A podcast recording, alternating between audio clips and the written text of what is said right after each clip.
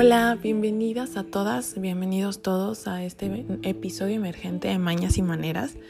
¿Por qué emergente? Bueno, porque de repente hay que tomar los temas y hay que platicarlos y discutirlos. Eh, a veces en nuestra sociedad hay muchos esfuerzos que nosotros no identificamos. Hay muchas instituciones que nos pueden parecer inútiles e inservibles o que simple y sencillamente nosotros no hemos necesitado y por ello no conozcamos todo lo que implica el que existan. En estos últimos días ha habido un, todo un debate y todo un revuelo, al menos en redes sociales, sobre lo que es el CONAPRED y mucha gente que no lo conoce y un montón de situaciones que incluso ya provocaron la salida de su titular. Así que para hablar de este tema, para hablar de qué es el CONAPRED, para qué sirve el CONAPRED eh, y todo lo que representa tener este tipo de organismos, invité a un amigo mío que sé que lo conoce perfectamente, que lo ha utilizado, que lo ha criticado y que incluso ha logrado muchas cosas con, su existencia. Él es Luis Guzmán. Eh, Luis es un abogado, defensor de derechos humanos que trabaja sobre todo temas de para las personas lesbianas, gays, bisexuales, transexuales, transgénero y, e intersexuales en Jalisco y en todo México. Espero que entonces disfruten mucho esta conversación que tuvimos Luis y yo sobre el CONAPRED. Bueno, pues ante todo este mitote que se ha hecho en esta semana, Ah, donde muchos y muchas nos enteramos apenas, al igual que nuestros gobernantes, de la existencia del CONAPRED. En, en mi caso no, pues, pero creo que es importante que podamos contextualizar un poquito, entonces me da mucho gusto que me acompañe una de las personas que de hecho me acompaña a inaugurar el podcast, nuestro primer episodio en el cual hablamos sobre el matrimonio igualitario. Si no lo han escuchado, dense una vueltita. Eh, platicamos con Genaro, con Roberto y con Luis Guzmán. En esta ocasión me acompaña nuevamente Luis Guzmán, pero ahora para platicar sobre el CONAPRED. ¿Cómo estás, Luis? Buenas tardes. Muy bien, Caro, pues aquí feliz de platicar nuevamente contigo de todos estos temas que nos tienen eh, pues en, la, eh, en el análisis social, en la indignación en algunos momentos, y pues yo feliz de estar aquí contigo de nuevo. Muchas gracias. Bueno, para dar un contexto breve, eh, sabemos que el tema de las críticas no están siendo muy bien recibidas por los gobiernos, ni a nivel estatal ni a nivel federal. Eh, estamos ante escenarios un poquito golpe de golpeteo y reaccionarios, ¿no? Entonces, eh, se abre un debate con todo lo que sucedió en Estados Unidos sobre el asesinato a manos de policías, un caso más de asesinatos a manos de policías de una persona afroamericana. Se empiezan a desatar muchas manifestaciones. Luego sucede aquí en Jalisco el lamentable caso de Giovanni. empiezan a haber desapariciones forzadas, empiezan a haber un montón de situaciones delicadas eh, o opresión de parte de la policía y sale al tema una problemática que es muy palpable de nuestra sociedad, que es el racismo y el clasismo. Es algo que no podemos negar, es algo que está inmerso en nuestra cultura y que sin duda yo creo que aquí nadie se puede dar baños de pureza. Todas y todos en algún momento de nuestra vida hemos sido clasistas, hemos sido racistas y obviamente conforme también muchas personas hemos trabajado en, nuestra, en nosotros mismos para ya no serlo. Entonces, a partir de todo este auge que tuvieron estos temas, eh, el CONAPRED decide lanzar un foro donde cita a, bueno, ubico Tenoch Huerta, un actor eh, mexicano que defiende mucho este tema del racismo y, uh, y, quienes más llamaron la atención fue justo Tenoch y Chumel Torres, que es un comediante este comentarista de noticias. Yo creo que más o menos ahí lo podemos encasillar. Se, pero además un fuerte crítico al gobierno federal. Y se desata el chisme en Twitter. Y Twitter se vuelve loco y se empiezan a hacer mil mitotes. y ándale que uh, se cancela el foro.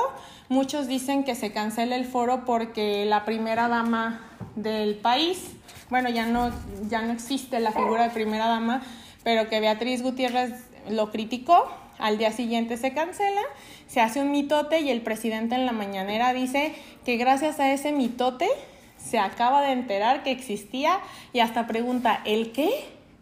Ah, el CONAPRED, sí, yo apenas me enteré que existía. Luis, ¿qué es el CONAPRED? Para quienes no sabíamos como el presidente qué es. bueno, el CONAPRED es el Consejo Nacional para Prevenir y Eliminar la Discriminación. Es un órgano eh, sectorizado a la Secretaría de Gobernación. Ahorita platicamos un poquito más qué es eso. Pero eh, le da la creación de este consejo viene de la Ley Federal para Prevenir y Eliminar la Discriminación que se promulgó en el año 2003 y bueno, pues es la máxima autoridad en el país para los temas de no discriminación. Okay. Eh, este órgano, bueno, recibe, este órgano más bien recibe quejas, ¿no? Cualquier queja que exista en contra de alguien que eh, sufra discriminación, en contra de alguien que lo discriminó, pues este consejo es el indicado para recibir estas quejas Además, hace encuestas, hace análisis, hace pronunciamientos y es el encargado de eh, aconsejar al presidente y dirigir la política pública en tema de no discriminación en el país. ¿no? Esto de, órgano sectorizado es porque eh, desde esta ley federal para prevenir y eliminar la discriminación se crea este consejo que tiene cierta autonomía, así lo dice eh, la ley, que tiene autonomía, que en realidad no es tanta su autonomía, ahorita lo platicamos, pero que cuenta con una junta de gobierno y un consejo consultivo, ¿no? Eh, a la presidenta o presidente de este organismo lo designa directamente el presidente de la República, por eso digo que no hay tanta autonomía como tal, y el presupuesto que recibe, pues va dentro del que recibe la Secretaría de Gobernación. Ok. Entonces, esto es, este, pues así, a grosso modo, el CONAPRED. Eh, es un organismo que pues ya tiene varios años, desde el año 2003, que ha pasado por diferentes etapas a lo largo de su vida.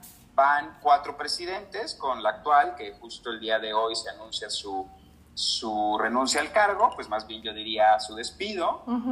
Eh, ella duró muy poco tiempo, y apenas fue designada por el presidente López Obrador en noviembre del año pasado. Pausa, fue designada incluso en una mañanera, ¿no? La anunció en una mañanera y ahí la presentó, digo, con eso de que el presidente dice que no sabía y hace unos mesecitos él mismo la, la andaba presentando. Ella la presentó, perdón, él la presentó, él firmó su designación, ella ha estado varias veces en, esas conferencias mañaneras, ¿no? Estuvo ese día que, que se designó, estuvo en el Día eh, Nacional de Lucha contra la Homofobia, 17 de mayo del año pasado, estuvo varias veces en esa, en esa conferencia. Por eso que el presidente el día de ayer salga y diga que no conocía la existencia de, del CONAPRED, que lo diga con este tono de desdén, de burla, que diga que se gasta mucho dinero en este tipo de organismos, que se crearon para la simulación, eh, pues es algo realmente desconcertante porque qué preocupante que un presidente te diga que no conoce un órgano, pues que él mismo designó a su presidenta y que ha estado dentro de sus propias conferencias y dentro de sus propias actividades por mucho tiempo, ¿no? Claro. Eh, digo, no, el, presidente no va llegando al gobierno, ya tiene año, más de año y medio, y pues es preocupante que salga con este tipo de declaraciones que no abonan. Y, fíjate, si bien supongamos que él en realidad no supiera de la existencia de este consejo, pues antes de dar un posicionamiento y antes de hablar con ese desdén y con esa burla, pues debe de haberse informado, ¿no? debe de haberle dicho a alguien, oiga, pásenme aquí qué es, cómo es, y dar un posicionamiento mucho más puntual y concreto de cuál es su postura al respecto de, este órgano.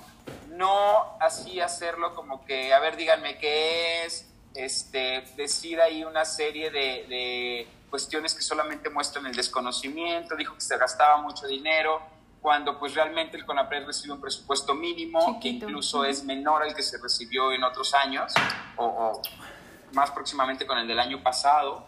Entonces realmente estas, estas declaraciones son preocupantes porque eso habla, una, de que simula que no conoce ciertos eh, órganos de su gobierno, y si en realidad no los conoce, pues imagínate qué preocupante, ¿no? Claro. O sea, que él no sepa, que no conozca y que antes de dar un posicionamiento en una conferencia de prensa en la cual todos los medios de comunicación, muchas ciudadanas y ciudadanos estamos pendientes, pues él lo haga de esta manera.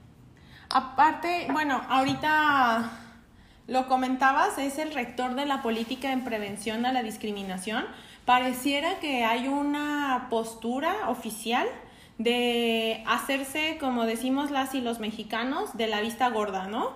En temas de violencia, mejor volteo para otro lado. Y pienso que, no sé, hay declaraciones como de que a la, las mujeres, las violencias, las denuncias de las mujeres por violencia doméstica en esta pandemia son falsas. Este, hay declaraciones como de que solo secuestran a la gente que tiene dinero, cuando sabemos un montón de casos de secuestros que terminan matando gente por tres mil pesos, este, o menos. Y como que todos los temas de violencia buscan invisibilizarse este, de manera oficial. ¿Qué tan mal andamos, Luis, en temas de discriminación bajo todo el trabajo que tú realizas? Este, ¿Cómo ves tú el panorama actual en nuestro país? Yo digo que estamos terriblemente mal. Incluso me atrevería a decir que vamos en retroceso. Hace rato te comentaba que para mí el CONAPRED ha pasado por diferentes etapas o épocas y esas tienen que ver mucho con quien esté al cargo del el Poder Ejecutivo. ¿no? El CONAPRED se crea en el año 2003 en una administración de Vicente Fox eh, por que fue un reclamo de muchos activistas y organizaciones de la sociedad civil que por mucho tiempo llevaban trabajando en contra de la discriminación o en favor de revertir esta discriminación, como Gilberto Rincón Gallardo. Claro. Este personaje que vivía con discapacidad, que fue un gran luchador social, fue eh, candidato a la presidencia a de la, presidencia, claro. Por el partido de la Rosa, ¿no? Así es, este partido de izquierda, ¿no? Que, que, por primera vez un partido de izquierda socialista eh, pues se presentaba con estas condiciones a la, a la, presidencia de la República. Ya había habido otros partidos de izquierda, pero la izquierda socialista que representaba Gilberto Rincón Gallardo era una izquierda mucho más moderada, ¿no? No tan radical. Y él se presenta a estas eh, elecciones en las cuales gana Vicente Fox. Entonces, Gilberto Rincón Gallardo desde la campaña evidenció todos estos problemas sistemáticos que teníamos con discriminación, con falta de protección a los derechos humanos. Y cuando llega Vicente Fox al, al, gobierno, pues es que da las condiciones para crear un órgano que se encargara de prevenir y de eliminar la discriminación en el país. Y bueno, el Congreso se pone a hacer la ley y bueno, todo lo que ya platicamos. Ajá. Y el primer presidente del CONAPRED fue precisamente Gilberto Rincón Gallardo. Ah, okay. Entonces fue fue un gran legado que él nos dejó, ¿no? Que si bien era en aquel momento un incipiente eh, consejo, ¿no? Pues era que ahora ya las mexicanas y mexicanos teníamos un organismo que se encargaba de atender ese tema, ¿no? Que es tan importante que incluso la Constitución Federal uh -huh. de los Estados Unidos mexicanos, desde el artículo primero, claro. prohíbe la discriminación en este país, ¿no? Entonces, yo siempre digo, tan importante es luchar contra la discriminación que me parece completamente acertado que desde el artículo primero de nuestra Carta Magna se consigne el derecho a la no discriminación. Uh -huh. Entonces, esa fue una época pues, importante, ¿no? Después llega Felipe Calderón, y si bien sabemos toda esta historia de Felipe Calderón, un gobierno conservador de derecha, el CONAPRED tuvo avances. ¿No? Okay. CONAPRED fue un contrapeso para muchas políticas que el propio gobierno de Felipe Calderón trató de implementar o que implementó y el gobierno en su momento, perdón, el CONAPRED en su momento fue crítico y, incluso ayudó a diseñar políticas públicas en favor de la no discriminación en ese sexenio. Era un contrapeso. así es.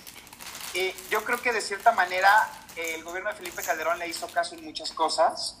Ahorita voy a contar más adelante una experiencia personal que tuve yo en, en esa época del CONAPRED, en el 2010, pero si quieren ahorita lo dejamos. Pero para terminar este, con, con esto de las épocas, después llega Enrique Peña Nieto y también desde el CONAPRED se dan avances, eh, se toma en cuenta recomendaciones que hicieron eh, su presidente y su consejo, eh, sus órganos de gobierno de CONAPRED. Incluso muchas cosas avanzan a raíz de las recomendaciones de CONAPRED. Y a partir de que llega este, esta administración, este presidente, Andrés Manuel López Obrador, es cuando el CONAPRED casualmente no ha figurado en, casi nada. ¿no? Le reducen el presupuesto, hay poca interacción con organizaciones y activistas de los estados, estaba desaparecido, ¿no? Sí. Entonces, ahora con toda esta polémica, pues la gente, ¿no? El, presidente dice darse cuenta, pero mucha gente también se da cuenta. Y yo creo que es el momento idóneo para que los luchadores sociales, los defensores de derechos humanos, y toda la sociedad en general nos unamos a defender una institución que costó mucho trabajo, que ha sido eh, pues muy lento su avance si lo, si lo volteamos a ver en perspectiva, pero qué es lo que tenemos y qué es lo que hemos logrado y que ha costado sangre y que ha costado mucho trabajo, muchos desvelos y que ahora por las decisiones de un presidente ignorante, indolente, con falta de sensibilidad, pues nada más llegue y diga, vamos a desaparecer. que tampoco es tan fácil, claro, porque fíjate que para que este consejo desaparezca, habría que derogar la ley federal para prevenir y eliminar la discriminación o reformarla. Gracias a Dios no es nada más por decreto del presidente, ¿no?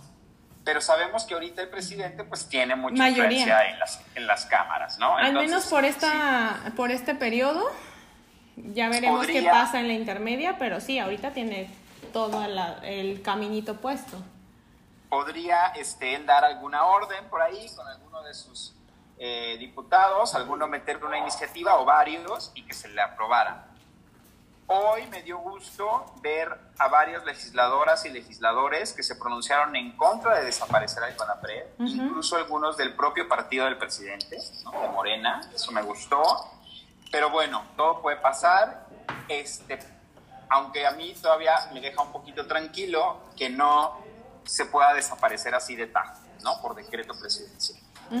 Pero ahora vamos a ver qué es lo que va a pasar, porque el día de hoy se anuncia la salida de, de la presidenta. De la titular. Y lo que puede pasar es que este consejo se quede sin presidente, ¿no? Que el, el que, que el presidente de la República no designe a alguien en la presidencia y entonces el consejo que ya venía no funcionando, ¿no? Pues, funcione menos. Claro.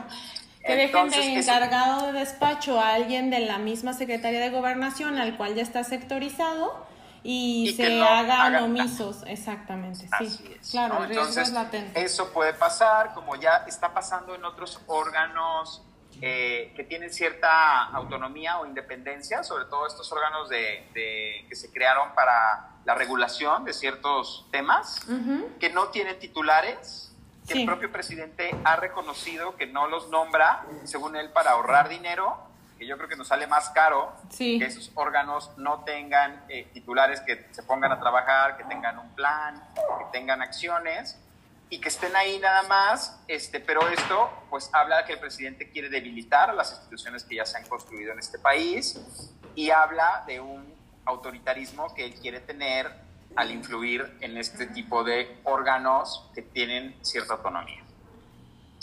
Que, nos, eh, al final, si bien es un órgano que no tiene un, digamos, sus resoluciones no son vinculatorias, es decir, no es forzoso su cumplimiento, tiene una influencia y tiene una, sobre todo el tema de la directriz de la política pública, cuando, cuando estamos hablando de justo lo que decías, que desde el artículo primero constitucional, estamos hablando de igualdad y de libertad. y al momento de hablar de igualdad y libertad se tienen que nombrar las discriminaciones. Discriminaciones que pueden ser, que rara vez vienen solas, que muchas veces son múltiples y que efectivamente urgen espacios institucionales y espacios, porque espacios sociales han habido muchos, en donde se hable de las mismas y se tome una postura de qué hacer. El mensaje debe de ser claro, no nos podemos seguir haciendo de la vista gorda, es con temas de violencia, con temas de discriminación, con temas incluso de ingresos o de economía, que pareciera que muchas veces es la postura que se, que se busca. Em, nos decías hace un momento que tuviste una experiencia personal con el CONAPRED. ¿Qué te pasó a ti en 2010 con el CONAPRED?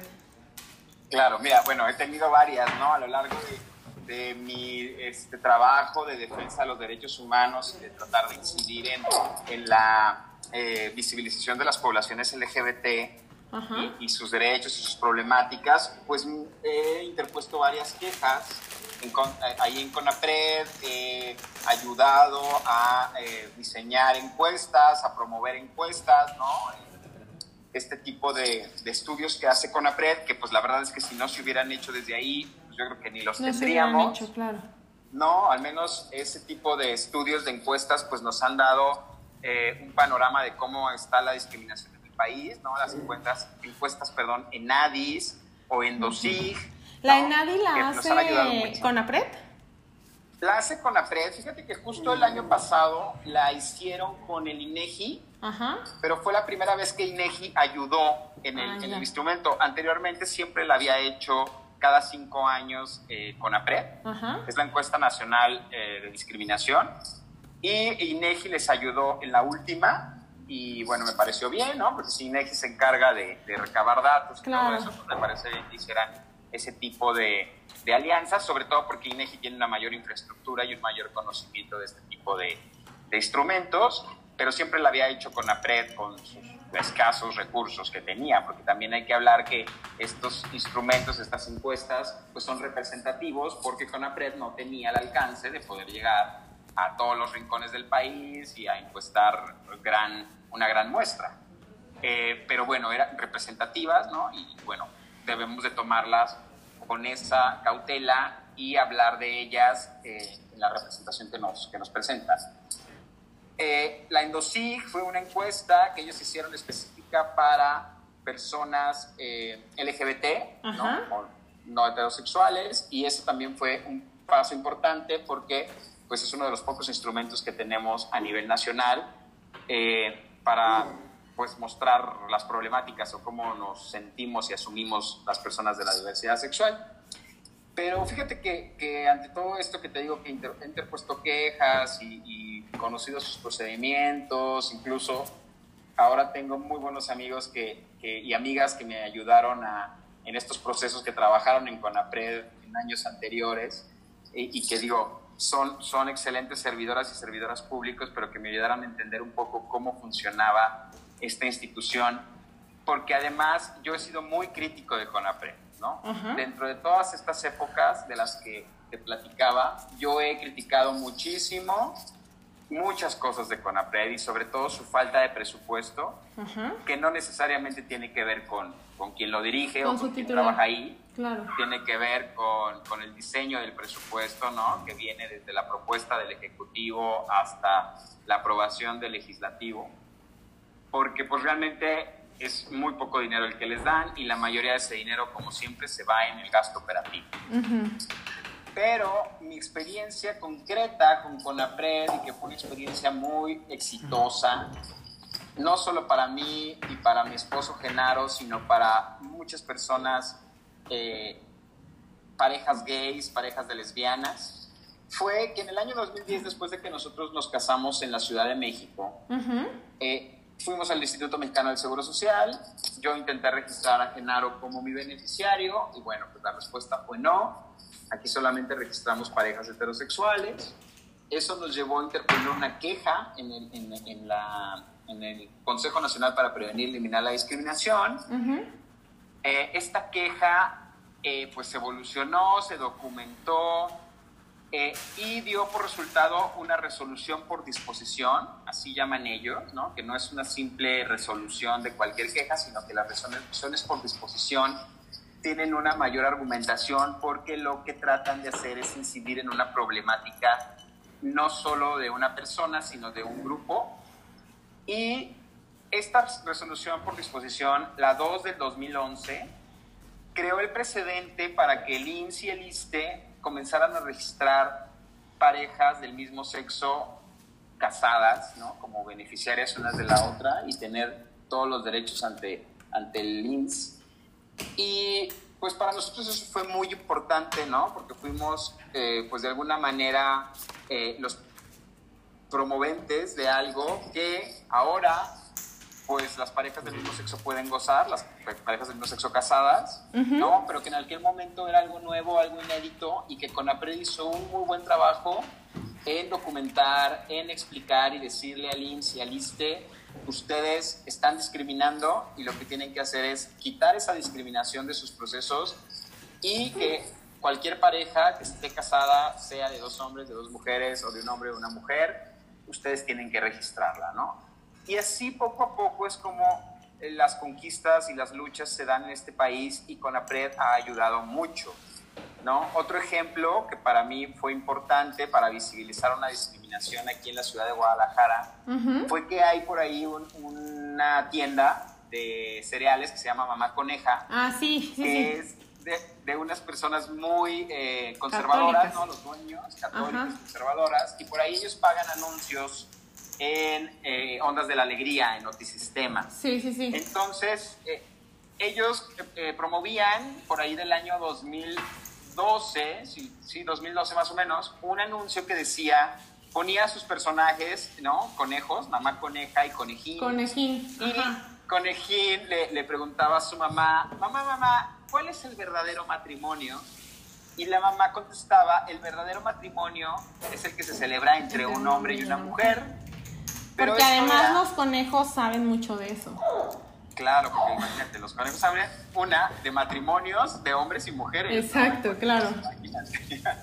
Este, total que, eh, pues este era un claro mensaje a desconocer los matrimonios de personas del mismo sexo que ya eran una realidad en, este país, eh, que ya muchas parejas nos habíamos casado, y era seguir perpetuando esta idea de no reconocer a eh, las parejas del mismo sexo casadas, ¿no? Seguir utilizando esos comerciales de, su marca para, según ellos, dar un mensaje social, ¿no? Ahí eh, disfrazado con conejín, con la mamá coneja, con, con dar mensajes de cuál es el verdadero matrimonio.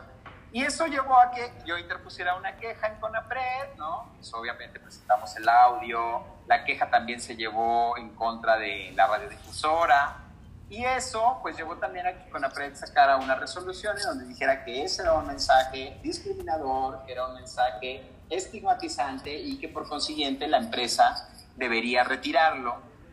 Obviamente la empresa trató de defenderse, contrató un despacho de abogados que imagino una buena lana. Este, pero pues no, la razón nos, nos existió a nosotros y pues para mí fue un gran precedente porque logramos bajar eh, de la difusión ese, ese comercial, ese mensaje y decirle a mucha gente, este tipo de mensajes nos discriminan o discriminan a cierto grupo poblacional.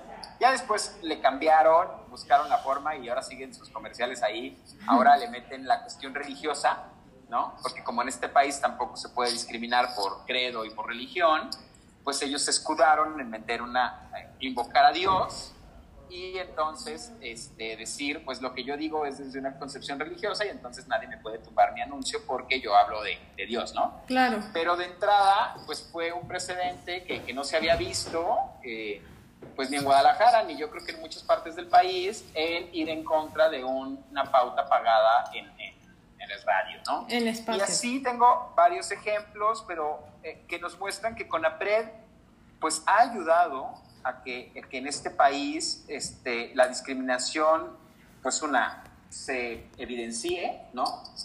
Y otra, pues a, a proponer y a reformar o a, a cambiar ciertas leyes y políticas públicas en favor de que todas y todas podamos tener los mismos derechos y oportunidades.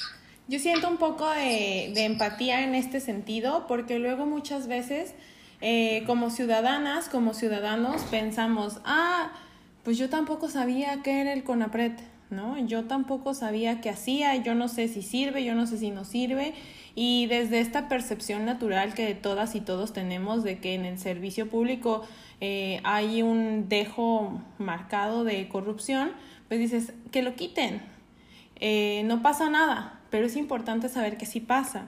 Así como en 2000, como en 2018, ante el anuncio del ahora gobernador de Jalisco de desaparecer el Instituto Jalisciense de las Mujeres, es, oye, a lo mejor tú el día de hoy no has necesitado al Instituto Jalisciense de las Mujeres. Y el Instituto Jalisciense de las Mujeres a lo mejor tiene un montón de deficiencias y tiene un montón de tareas pendientes, pero el hecho de que exista uno es una lucha social de muchas y muchas y muchas mujeres activistas que lograron por fin que todos sus esfuerzos y todas las violencias y todas las discriminaciones se mostraran y se institucionalizaran a través de un organismo público descentralizado. Y dos, si lo necesitas, es mejor que esté ahí a que ya no exista. El hecho de que yo no lo sepa y que yo no lo haya utilizado no quiere decir que no represente una lucha y que no represente la garantía de algún derecho, un derecho constitucional. Entonces, ah, este tema creo que de las discriminaciones muchas veces no somos conscientes ni siquiera de que las vivimos o de que las podemos provocar. En Jalisco la discriminación es un delito, es un delito penal este, valga la redundancia, pero es que muchas veces no lo, no lo visualizamos como tal, las y los que no son abogados. Este, y entonces, este tipo de acciones, de que aparece que de un plumazo se van las instituciones que han representado luchas sociales importantísimas y que además de representar luchas sociales importantísimas, eh, no son sustituidas por algo de mayor peso. ¿no? Al contrario, pareciera que se invisibiliza y como decía, de un plumazo se va, se va la problemática y si no la nombro, eh, digo, es algo que en este podcast hemos dicho mucho, si no lo nombro no existe, ¿no? y así vamos rezagando y rezagando y rezagando más las situaciones y las violencias que viven. Luis, ahorita que nos platicabas de las encuestas que hacía el, el CONAPRED, que hace actualmente, los levantamientos, ¿por qué discriminamos en México? ¿Cuáles son las causas más comunes de discriminación en México? ¿Lo sabes? Claro, mira, Caro, estas encuestas, sobre todo la última, nos habla de que este, la discriminación es un eh, problema sistémico, digo yo, de, de, este país, ¿no? O sea, en este país discriminamos por infinidad de, de, situaciones, de por nuestras características, pero fíjate que la discriminación más grande que nosotros hemos eh, evidenciado y que estas encuestas también lo dicen, habla de las personas adultas mayores, ¿no? Y esto nos habla de que la edad, pues nos pesa, nos pesa mucho, ¿no? Nos pesa envejecer porque sabemos que cuando lleguemos a viejas y viejos, pues vamos a tener muy pocas este, posibilidades o muy pocas oportunidades para desarrollarnos, ¿no? Claro. Y esto pues nos involucra a todas y todos. Ahí sí, pues están los gays, las lesbianas, las personas indígenas, las personas con discapacidad, todas y todos vamos a envejecer, ¿no? Independientemente de cualquier otra característica que representemos. Entonces, eso pues es preocupante, creo que hay un foco rojo ahí en donde pues tampoco estamos trabajando mucho en esta, eh, eliminar estas discriminaciones y sobre todo ahora que pues la expectativa de vida cada día es más alta, ¿no? O sea, cada día vamos, vivimos más las personas y pues ahora ya sin garantías de pensiones o de jubilaciones, eh, cada vez con la vida más cara, pues creo que tenemos mucho en qué pensar para que cuando podamos llegar a esta edad de adulto mayor, pues no la pasemos igual que la están pasando muchos de nuestros adultos mayores actuales, ¿no? Ahora sería bueno a lo mejor decírselo al, al presidente, porque él y el 80% de su gabinete están en esta población, sin duda sin un riesgo de, de dependencia económica, pero a lo mejor se pueden sensibilizar un poquito en, la utilidad de la existencia del CONAPRED si les enseñamos los resultados de estas encuestas. Y fíjate que, a veces uno pensaría que ciertas personas que, tienen alguna característica pueden ser sensibles y, no. la experiencia nos ha, dado, ha, dicho que no, ¿eh? Y pasa en las poblaciones de la diversidad sexual, donde encontramos muchas personas gays, lesbianas, que son homofóbicas, lesbofóbicas, transfóbicas, ¿no? O nos encontramos con este, personas pobres que incluso pues, en condición de pobreza, pues, que incluso también desdeñan a otras personas eh, en la misma condición o, menor condición que, ellas y que ellos. Entonces, híjole, es un tema muy complicado porque aquí en México, Caro, no nos han enseñado desde la educación básica, desde muchas familias, a respetarnos en nuestra diversidad, ¿no?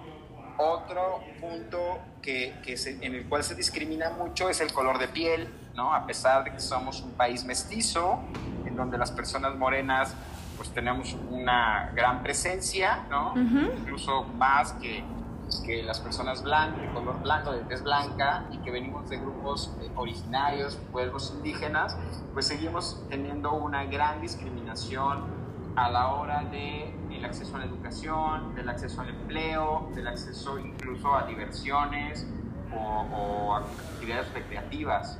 Entonces, esto sigue siendo muy preocupante, pero yo sí lo achaco directamente al tema de la educación. ¿no? Claro. Ahora, en los últimos años, sí hemos visto que hay esfuerzos por ahí, por, por presentar a las diferentes poblaciones, pero pues todavía este eh, racismo lo tenemos muy, muy, muy arraigado en todos lados, ¿no? En la televisión, en, nuestros referentes. Eh, la música. Muchas cosas. La música, así es, ¿no? Decir este, que, que los negros, ¿no? Utilizar palabras y conceptos denigrantes, ¿no? Entonces, pues nadie quiere eh, asumirse como, como moreno o como afrodescendiente, mucho menos y eso hace pues que exista un gran problema social en cuanto a, a discriminar por, por, el color de piel. Igual está el tema de, de los ingresos, ¿no? Claro. En este país donde la clase media cada día es, es este, pues menor cantidad, ¿no? Donde la mayoría de las personas nos acercamos más a la pobreza que a la riqueza. Incluso vemos una gran eh, desequilibrio, ¿no? Hay personas muy, muy ricas y personas muy, muy pobres y eso pues también crea una gran discriminación porque entonces quien gana un poquito más, quien tiene pues una casita un poquito mejor, quien tiene acceso a, a poder comprar un coche eh, o tener un empleo mejor pagado, pues entonces todo el tiempo se la pasa discriminando a quien eh, no, no, tiene lo que ellos y así es una cadenita, ¿no? El rico pues discrimina al, al, al de clase media y el de clase media al mismo de clase media, pero que a lo mejor no tiene lo mismo que él, y así nos llevamos, y eso también es una, una discriminación sistemática muy preocupante. ¿Qué, ¿Qué hacemos? O sea, ahorita ya platicamos qué es el CONAPRED, qué hace, qué ha hecho, más o menos las etapas que ha tenido, e incluso hablamos de casos concretos en los que ha intervenido y ha marcado una pauta y ha marcado una diferencia. Ante esta amenaza de su desaparición, y ante esta situación de la pandemia en la cual nos encontramos, ¿qué nos toca a las y los ciudadanos para, para que estos esfuerzos, estos logros, estas pequeñas victorias que activistas durante años han logrado no desaparezcan de un manotazo sobre la mesa? Mira, Carlos, yo creo que nos toca unirnos, nos toca hacer conciencia. Este, eh, no dejar que las malas decisiones de un gobernante, por más de que haya sido electo eh, por mayoría y tenga, pues de alguna manera esa legalidad, pues no dejar que este tipo de decisiones malinformadas que nos afectan directamente puedan eh, pasar así como así desapercibidas, ¿no? Creo que tenemos que hacer un frente común, eh, tenemos que participar de todas las maneras, no solamente cada tres años que hay elecciones o cada seis años, sino tratar de, congregarnos, de abordar las causas, de hacernos escuchar ahora en redes sociales, ¿no? Que han logrado tener un peso muy, muy grande, Twitter, el Facebook, el Instagram, eh, unirnos a, este tipo de redes de personas que piensan como nosotros y también escuchar a quienes no, no lo hacen. Este, creo que eso es vital, ¿no? O sea, ahorita estamos nosotros inmersos en este tema del CONAPRED, pero la verdad es que la mayoría de la gente no sabe ni qué, ni le interesa, y eso también habla pues de que por eso nos, nos mangonean, ¿no? Muchas veces.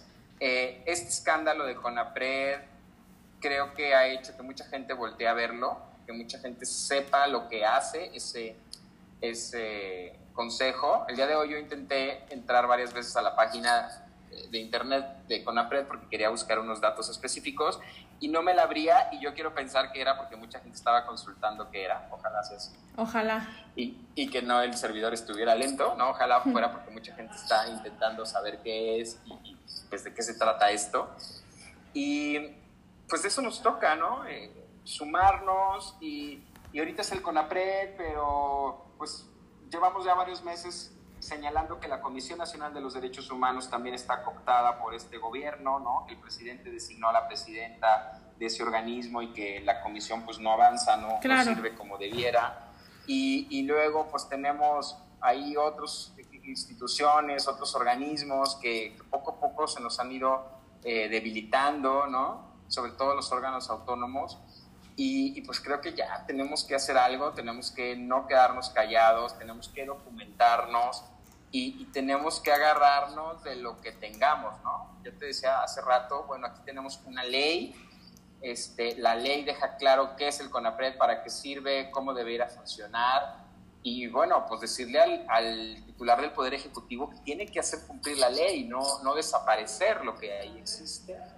Eh, conversar con, con, nuestros representantes populares, con las diputadas, con los diputados, hacerlos entender que, las ocurrencias no llevan a nada bueno, sino que las cosas se deben de hacer con un estudio y con una planeación. Y, bueno, pues eso es lo que yo creo que, que debemos hacer, involucrarnos, estar al pendiente, documentarnos y, y, participar en la medida que podamos. Luis, pues muchísimas gracias. Un favorzote, recuérdanos tus redes sociales para seguirte y estar pendiente de, de todo lo que haces desde ir por nieve hasta alzar la voz para todos estos temas de derechos humanos en los cuales pues siempre estás muy activo. la nieve es importante en mi vida. Sí. Pero fíjate que yo, yo estoy ahí tuiteando desde Luis y GG y Latina, ¿no? Luis y Latina, G de Guzmán, G de García. Este, en Facebook estoy como Luis Guzmán. Eh, las redes sociales de las organizaciones a las que pertenezco pues son códice-ac y voto incluyente en Twitter.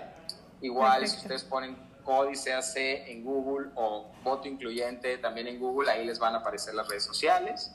Y bueno, participemos, este, por ahí si tienen alguna duda, alguna recomendación, escríbanme, yo ahí contesto y ayudo a dilucidar algunas inquietudes. Este, eso sí, trato de no pelearme, ¿no? Ya aprendí hace mucho tiempo que pelearnos no es la vía para construir, pero si alguien me quiere pelear, pues también ahí recibo sus recomendaciones. ahí hay un buzón abierto. Luis, muchísimas gracias y muchísimas gracias por podernos a, poderme atender así de manera emergente, pero creo que vale la pena un espacio donde se diga este esto que nos acabas de compartir y entonces eh, aprendamos las alertas y estemos pendientes de lo que pueda pasar. Ya sabes que yo te quiero y te admiro mucho y que tengas bonita noche. Nos saludas a Genaro. Claro que sí, Cara, no, pues nosotros también te queremos y te felicitamos por esta iniciativa, este podcast que lo puede escuchar mucha gente y descubrir cosas nuevas o reafirmar algunas que ya conocía y pues es una excelente iniciativa de tu parte. Gracias, hasta luego Luis. Nos vemos. Bye.